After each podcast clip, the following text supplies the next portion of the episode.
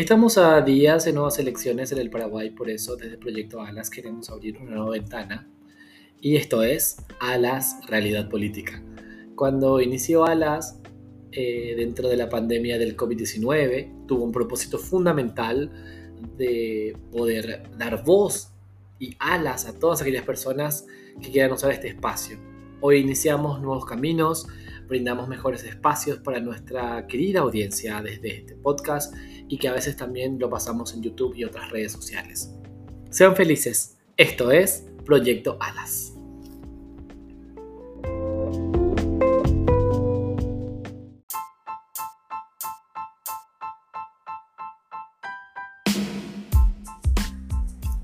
Hoy nos acompaña Antonio Bertolucci, candidato a diputado por Asunción en la Alianza Encuentro Nacional. Antonio Bertolucci nació un 23 de julio del año 1981, vivió en Brasil durante 20 años, específicamente en la ciudad de Curitiba. Allí conoció de cerca las políticas públicas y sociales del país vecino.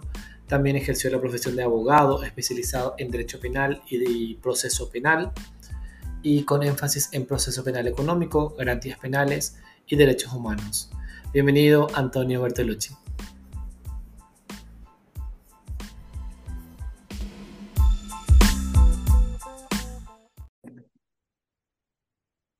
Y desde el proyecto ALAS, continuando con conociendo a algunos candidatos para la Diputación, hoy le tenemos a Antonio Bertolucci. Buenas tardes, buenas noches, buenos días, decimos acá porque en cualquier momento se puede escuchar esto.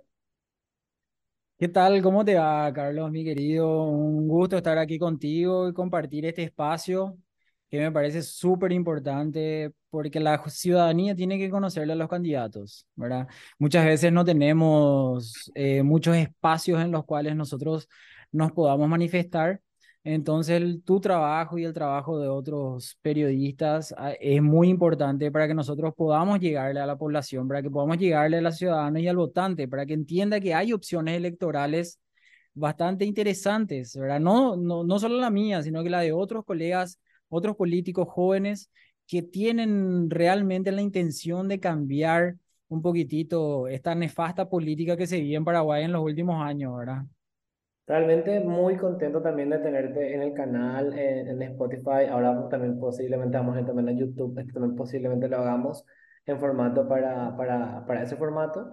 Y estoy muy contento realmente. Lo que, para comenzar el, el, el, la entrevista, mi pregunta es, ¿qué es lo que hace que Antonio Bertolucci hoy se lance a la política? ¿Cuál es el, el, el, el golpecito que le dice, bueno, esto yo no puedo ver más y yo quiero que cambie esto? el motivo, ¿verdad? Eh, el motivo, la verdad que no, no existe un solo motivo, ¿verdad? Siempre es la suma de varias cosas. Eh, el primer motivo es el amor por mi país, ¿verdad? Eh, yo viví mucho tiempo en el extranjero, viví 20 años afuera del país, pero siempre en contacto con la, en contacto con la cultura paraguaya, en contacto con las noticias, en contacto con el cotidiano paraguayo. Eh, y mi familia siempre estuvo acá en Paraguay, mis padres siempre estuvieron acá en Paraguay, entonces siempre tuve ese contacto y ese conocimiento sobre la, la política paraguaya y la realidad paraguaya. Entonces el primer, el, el primer punto es eso, ¿verdad? El, el, el, amor por mi país y ver cómo cada vez los paraguayos están peor y no mejor. Esa es la verdad. Entonces, eh, otro motivo fue justamente la influencia de mi papá, que fue una persona bastante ilustrada dentro del, del ámbito jurídico paraguayo. Y después de un tiempo afuera del país, él me mencionó, ¿verdad? Que me dijo así, bueno, que, que mucho tiempo ya estaba fuera del país, que podría volver y aplicar los conocimientos que yo adquiría fuera del país dentro de la política para intentar mejorar y ayudarle al país me dijo eh, que no, no que, que, sería una obligación, pero me dijo que era, eh, un, yo tendría que retribuirle de alguna forma a mi país la posibilidad de que yo tuve de justamente estudiar en el extranjero, formarme, recibirme, trabajar, tener otra vida, ¿verdad? Y de esa manera yo tendría que ayudarle al país. Entonces yo vi una obligación eso, ¿verdad? Sí, ¿qué estudiaste en el extranjero para que la gente también conozca? ¿Cómo? ¿Qué estudiaste en el extranjero? Yo soy abogado, yo me recibí de abogado en el Brasil, ¿verdad? Que, donde viví 20 años y 20 años en Curitiba. Eh, hice mis posgraduaciones en el Brasil también, tengo posgraduación en Derechos Humanos, en Ciencias Penales y en Práctica Procesal Criminal, ¿verdad? Entonces, eh, dentro de todo eso que aprendí, ¿verdad? De, de, de la parte de derechos humanos, de una sociedad diferente, es lo que yo traigo y le propongo al, al Paraguay, ¿verdad? Eh, mis perritos acá están. no te preocupes. Son parte, sí, sí. me encantan los perros, me encantan los animales y acá están ellos, están queriendo participar también en la entrevista. Me parece súper genial. ¿Cuál sería, por ejemplo, un punto principal dentro de, tu, de, tu, de lo que propones como un nuevo político, un nuevo rostro dentro de la, del, gran, del amplio mundo ahora mismo de nuestra política paraguaya, ¿verdad? Una, una de mis mayores preocupaciones en, en, el, en la política paraguaya y en la sociedad paraguaya, ¿verdad? Es la desigualdad que hay. El Paraguay es uno de los países más desiguales del mundo. Entonces, mi mayor preocupación es justamente con la igualdad de las personas y la no discriminación. En Paraguay se discrimina por muchas cosas. Eh, todo tiene un punto de discriminación. Se discrimina, al pueblo se le discrimina en la salud, en la educación, en el acceso a la justicia, entonces, uno de mis principales ejes es justamente la no discriminación. Y ese, ese, ese eje principal se desdobla en otros ejes, ¿verdad? Que es el acceso a la justicia, el acceso a la, a la educación, el, el, acceso a la salud, ¿verdad? Una salud para todos, que no discrimine eh, clase social, colores, partido político, eh, etnia, ni nada por el estilo, ¿verdad? Entonces, eh, esa es mi mayor preocupación, traer una justicia social al Paraguay. ¿Cuál, por ejemplo, o sea, como al, hablar de justicia social eh, con tus 20 años fuera del país, o sea, en, ¿qué, ¿qué es lo que podemos de repente traer de otros países y decir, bueno, este caso funcionó en otro lugar y nosotros podemos también replicar acá en el país? Porque Curitiba es una, ciudad, una de las ciudades más grandes de Brasil y Brasil es eh, gigante, un mundo aparte. Eh, ¿Es posible eso o la cultura paraguaya es como más complicada? Es un poco más complicado aquí, ¿verdad? Nosotros vemos que la cultura paraguaya es una cultura muy tradicional, pero como yo siempre digo, la innovación no significa que vos de alguna manera le estás, eh, estás, le estás agrediendo a las tradiciones. Al contrario, ¿verdad? Nosotros podemos innovar y podemos traer nuevos conocimientos y nuevas prácticas respetando nuestras tradiciones. Muchas veces escuché a, a, las personas rechazar completamente culturas diferentes por el simple hecho de ser culturas diferentes y de que eh, no se respete a veces la multiculturalidad en el Paraguay. Nosotros tenemos que recordarnos que el Paraguay es un país que fue prácticamente fundado eh, y se construye con inmigrantes, ¿verdad? Los inmigrantes aquí tienen una, tienen una importancia muy grande, entonces no tenemos que cerrar los ojos para la multiculturalidad. Nosotros al contrario, tenemos que abrazar la multiculturalidad y aprender con eso y fomentar así nuestras tradiciones, ¿verdad? Entonces, por ejemplo, Curitiba, vos mencionabas, Curitiba eh, no es una ciudad tan grande realmente, pero es una de las ciudades eh, más, ¿cómo te puedo decir? Eh, más, con, con, mayor desenvolvimiento del Brasil, ¿verdad? Tiene un desenvolvimiento muy grande y eh, el, la accesibilidad en Curitiba, por ejemplo, es algo muy importante. Eh, y esa, eh, esa accesibilidad que nosotros tenemos, ¿verdad? Cuando hablamos de, de políticas inclusivas, cosas por el estilo, tenemos que comenzar a pensar, por ejemplo, en situaciones como nos toca a mí, me toca a mí, por ejemplo, como diputado de Asunción, lógicamente preocuparme por la ciudad de Asunción. No que no me voy a preocupar por todos los aspectos del país, pero sí principalmente en los cuidados de Asunción. Por ejemplo, Asunción es una ciudad que está en este momento, o sea, la administración municipal de Asunción se olvidó completamente que tiene que eh, gestionar Asunción. Esa es la verdad. Acá nosotros no vemos eh, ningún tipo de fiscalización en la ciudad de Asunción, nosotros no vemos ningún tipo de políticas públicas importantes en la ciudad de Asunción, vemos que las calles están en desastre y todo eso por más de que parezca poco, se refleja en la inclusión, se refleja en la diversidad, se refleja en la no discriminación. Porque, por ejemplo, eh, cuando hablamos de transporte público, estamos hablando, por ejemplo, de que mucha gente, a mucha gente no le importa el transporte público porque se moviliza en, vehículos, en autos. ¿verdad? Entonces, una vez estaba escuchando a una persona que le preguntaron qué opinaba del combustible, de la suba de, de, del precio alto de los combustibles y que no sé de cuánto. Y recuerdo que él dijo así, a mí no me importa. Y el, el, el entrevistador le dice así, pero ¿cómo? ¿Por qué no te importa? No, no me importa porque yo tengo plata. Entonces por eso no me importa. ¿verdad? Entonces nosotros tenemos que traer un poquitito esa, esa, esa cultura. Esperan un poco, nosotros vivimos en una sociedad, nosotros somos una comunidad, ¿verdad? Y no es que porque un, algo no sea un problema tuyo, no va, a dejar de ser un problema social. ¿Entendés? Entonces, es eso, es eso lo que nosotros, eh, es eso lo que traigo como principal, es esa, eh, tratar de rescatar un poquitito esa, esa conducta, ¿verdad? Sí. Esa, ese pensamiento colectivo, ¿verdad? Esa idea de que nosotros tenemos que hacer mejor por los otros para que los otros también hagan mejor por nosotros. ¿Verdad? No podemos, por ejemplo, vivir en una... un perro. Sí, ahora te escucho. Ese caso que, que fue meme, que fue bastante fuerte. Yo, yo siento también que hoy por hoy las personas tienen como menos empatía con otras. O sea, tipo, si yo salvo, no me importa el otro, ¿verdad? Es como que nos vamos al encuentro del otro, ¿verdad? Claro, eh, hay muchas personas inclusive que rechazan completamente la palabra y la expresión empatía, ¿verdad? Estaba viendo que el otro día por, por redes sociales una persona inclusive publicó, hacía que le, le, le, clasifica a una persona de acuerdo a cuántas veces utiliza la palabra empatía o algo por el estilo, ¿verdad?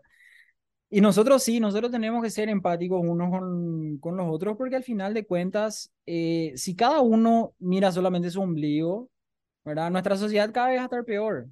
Es por eso que nosotros tenemos que involucrarnos en la política, tenemos que involucrarnos en las causas sociales y, y, nos tiene que importar, sí, directamente, ¿verdad? La, la, la, otra persona para que nosotros podamos mejorar como sociedad, para que podamos mejorar de forma colectiva, porque nadie mejora solo.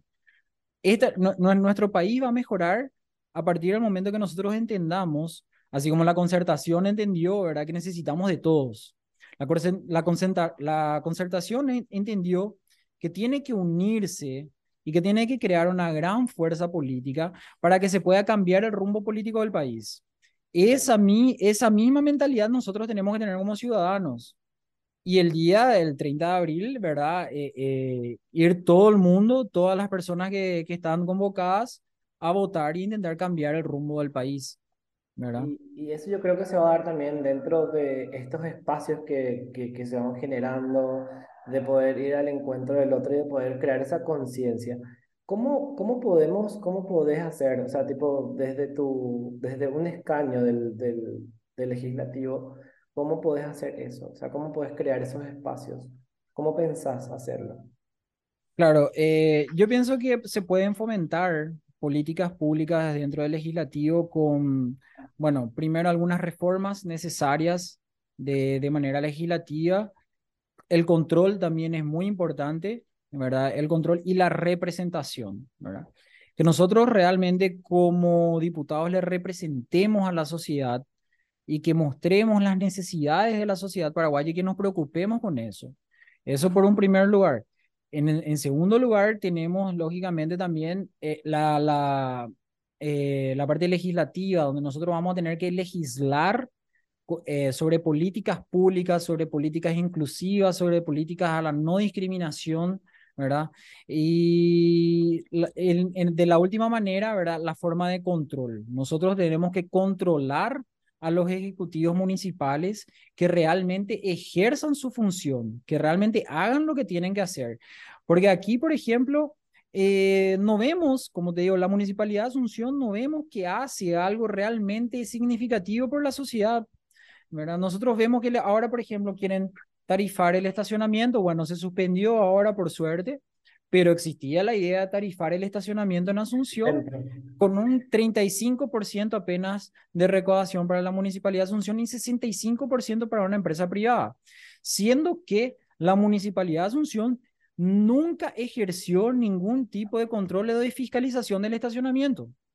Entonces, ¿no es mejor que la Municipalidad de Asunción le coloque a trabajar a la Policía Municipal de Tránsito para controlar y fiscalizar el estacionamiento de Asunción que contratarla a una empresa privada para que lo haga? Es mucho mejor eso.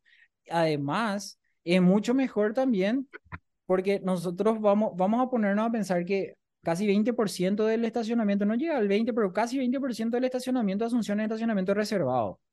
Sí. Viste, cuando vos querés estacionar y es una, un cartelito que te dice estacionamiento reservado, tantos lugares, estacionamiento reservado, tantos lugares, ¿verdad? Y eso crea, lógicamente, un problema de estacionamiento en Asunción, ¿verdad? Entonces, la Policía Municipal de Tránsito tendría que estar fiscalizando. Eh, ¿Alguna política de inclusión, por ejemplo, para las personas con, que tengan alguna discapacidad? ¿Cómo ves posible eso? ¿Cómo, qué puede, qué puede, existe, existe la ley, existe la ley, ¿verdad? Existe la ley de inclusión de personas con discapacidad, ¿verdad? Eh, pero muchas veces no se cumple, ¿verdad? Entonces nosotros tenemos que ejercer una fiscalización más efectiva sobre, sobre la ley y también yo creo que existe la necesidad de una ley contra todo tipo de discriminación. Nosotros tenemos que aprender en el Paraguay que la discriminación no es algo simpático, la discriminación no es algo bueno. La discriminación es algo que separa a la sociedad y que crea abismos sociales dentro de una sociedad. Entonces nosotros tenemos que parar de pensar que la discriminación es algo natural, que la discriminación es algo normal, que todo el mundo nomás lo discrimina y que eso es normal. No, no podemos pensar así, ¿verdad? Nosotros infelizmente tenemos una política que jamás se encargó y al contrario, eh, potencializó la discriminación, ¿verdad? Porque eh, los, los políticos hoy en día Gobiernan para sus amigos, gobiernan para su sector, gobiernan para una determinada parte de la población y eso es una discriminación muy grande. Eso es lo que nosotros como Alianza Encuentro Nacional traemos eh, como alternativa diferente. Nosotros estábamos a favor de la, de, de la no discriminación, o sea, somos contra la discriminación, estamos a favor de la inclusión social, estamos a favor de la justicia social. ¿verdad? Entonces, como es algo muy, muy presente para nosotros eso. Y dentro de esa gobernabilidad que se va se tiene que dar dentro de los escaños, porque Asunción es un, un lugar así bastante peleado en la diputación. ¿Cómo vas a hacer? ¿Cuál es la estrategia? Porque yo creo que hasta ahora hay uno, dos, tres lugares, o sea, son, sí, son como muy pocos los lugares para la diputación. No, sé, no, no recuerdo bien cuántos, cuántos son ahora, pero son muy poquitos. ¿Cómo hacen en ese sentido? O sea, para que pueda ser gobernable dentro de esa, no discriminación. Mira, eh, Asunción tiene siete lugares, tiene siete escaños. ¿verdad? Actualmente esos escaños están divididos de la siguiente manera. Son cuatro del Partido Colorado, son uno del, del Partido Liberal y dos de Patria Querida. Es así que están divididos los siete lugares. O sea, estamos ahí. Eh, hay que ir claro, esas aguas.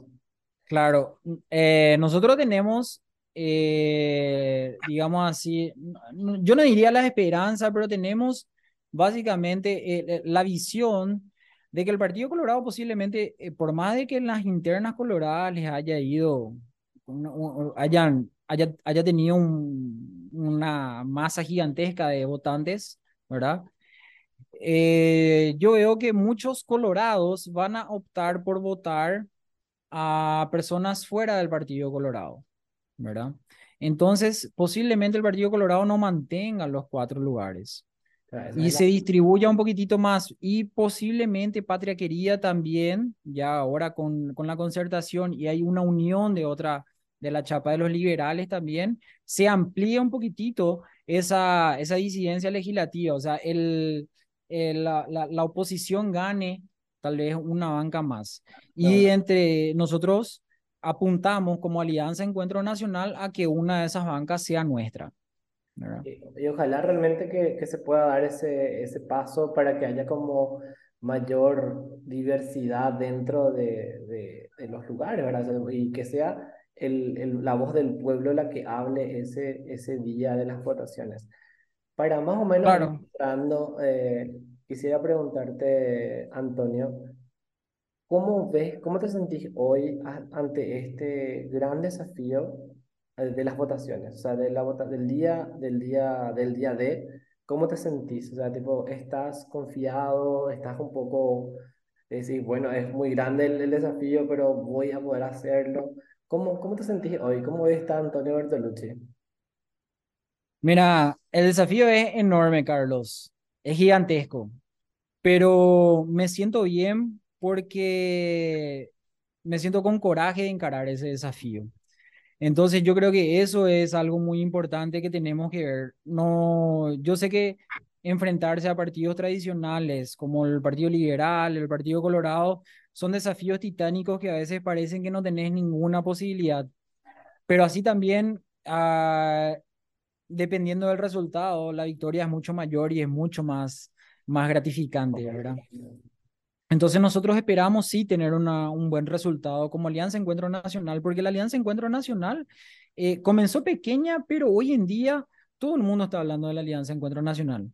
Eh, vos le preguntás a las personas y no hay nadie que no conozca la Alianza Encuentro Nacional. Todo el mundo por lo menos ya escuchó sobre la Alianza Encuentro Nacional, se va, a buscar quiénes son los candidatos. Entonces tenemos una lista excelente eh, de diputados, tenemos una lista excelente de senadores somos realmente una, una opción electoral eh, muy buena y algo que me gustaría destacar es que nuestra opción electoral es una opción electoral sin manchas.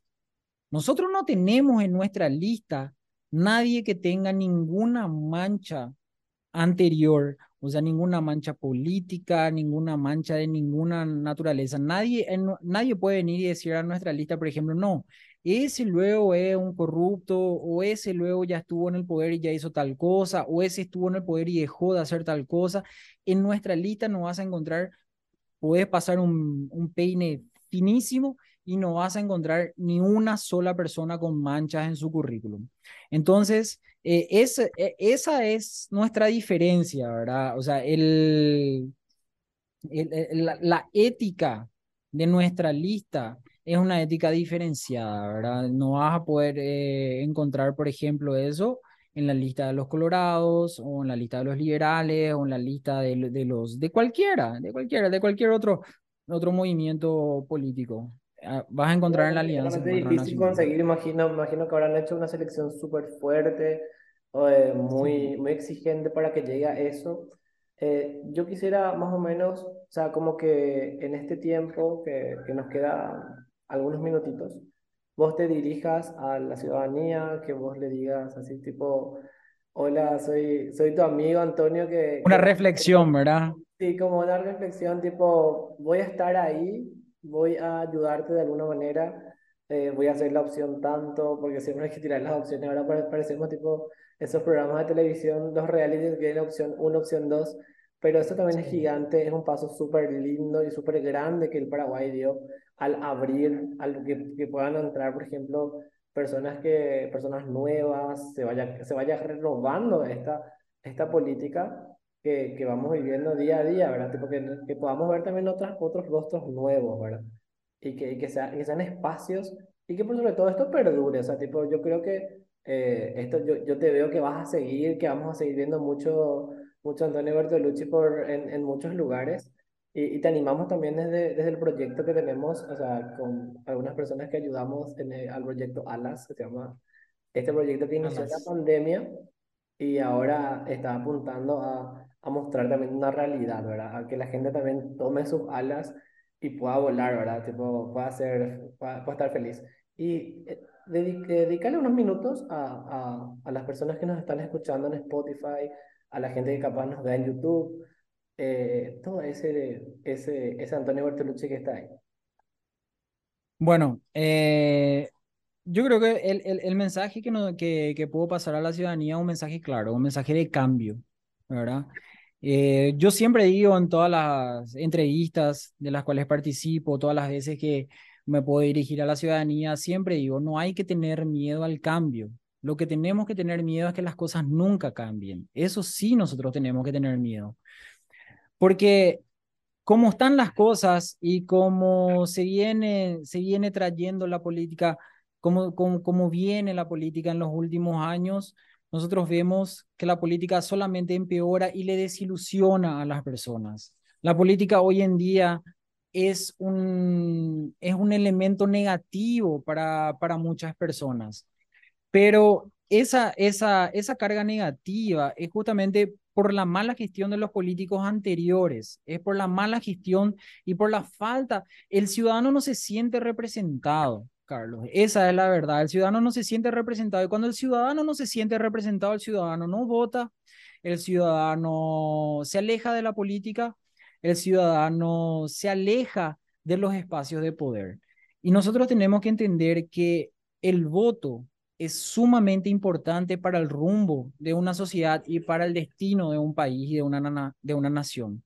Entonces yo quiero invitarle a todas las personas que el día 30 de abril eh, hagan las cosas de una forma diferente. Uno de justamente eh, mi eslogan de campaña es cambiemos la forma de hacer las cosas. ¿Y por qué cambiemos la forma de hacer las cosas? Porque ya nos está yendo mal de la forma en que estamos. Si continuamos haciendo las cosas de la misma manera, nosotros vamos a tener siempre los mismos resultados. Nosotros tenemos que cambiar la fórmula para, tener resultados diferentes. Nosotros no podemos esperar hacer lo mismo y tener resultados diferentes. Eso es imposible. Tenemos que cambiar. Entonces, el 30 de abril nosotros tenemos que cambiar la forma de hacer las cosas. ¿Y cómo vamos a cambiar eso? Con el voto con el voto a personas nuevas, a personas diferentes, a personas que quieren renovar el Congreso, a personas que quieren renovar la política. Esa es la forma correcta de que el 30 de abril nosotros podamos tener una representación mejor en el Congreso, que el pueblo paraguayo pueda tener una representación mejor en el Congreso. Entonces, no te olvides que el 30 de abril, yo soy Antonio Bertolucci, soy de la lista 9 de la Alianza Encuentro Nacional y mi opción es la número 5. Así, muchísimas gracias Antonio por, este, por darnos tu tiempo. Eh, sabemos que tenés muchísimas cosas. Y así ya está, ya hecha la invitación. Vamos teniendo así varios, o sea, dentro del, del, del canal vamos a tener varias vertientes de la política que van a ir comentando acerca y realmente un espacio gigante para ustedes que está abierto siempre cuando quieras contarnos más sobre sobre tu experiencia de, en el extranjero, porque yo me imagino que también este, este podcast sí. escucharán muchachos y chicas que, que, también estarán con ese sueño de salir a, a, a, poder estudiar o ver cómo, cómo hicieron, cómo hiciste, para que ellos puedan también ver. Y porque Brasil es un, un país muy hermano nuestro, o sea, está acá, como se diría, la vuelta, así es que sería genial que en otras oportunidades, si, si tenés un poco de tiempo, nos vayas comentando acerca de cómo hiciste, cómo fue, para que otros, otras personas puedan ir a formarse y luego venir a, cambiar nuestro querido Paraguay. Carlos, mira, yo te agradezco muchísimo. Para mí sería un honor estar de vuelta contigo, conversar mucho más tiempo. Eh, yo estoy a disposición completamente, así podemos continuar hablándome y me decía así, bueno, ¿qué te parece tal día, tal hora? Voy a estar a disposición tuya sin problema. Y sí, le, le podemos hablar más sobre mi trayectoria, sobre cómo fue para que me vaya al Brasil, por qué me quedé tanto tiempo en el Brasil, por qué estuve 20 años, por qué demoré tanto en venir, ¿verdad? Pero bueno, lo importante es que estoy acá y que tengo una bagaje gigantesca y muchísimas ganas de mejorar el país. Dale. Y bueno, cerramos la entrevista y y vamos a estar en contacto. Nos vemos. Vale, un abrazo, muchísimas gracias. Chao, chao.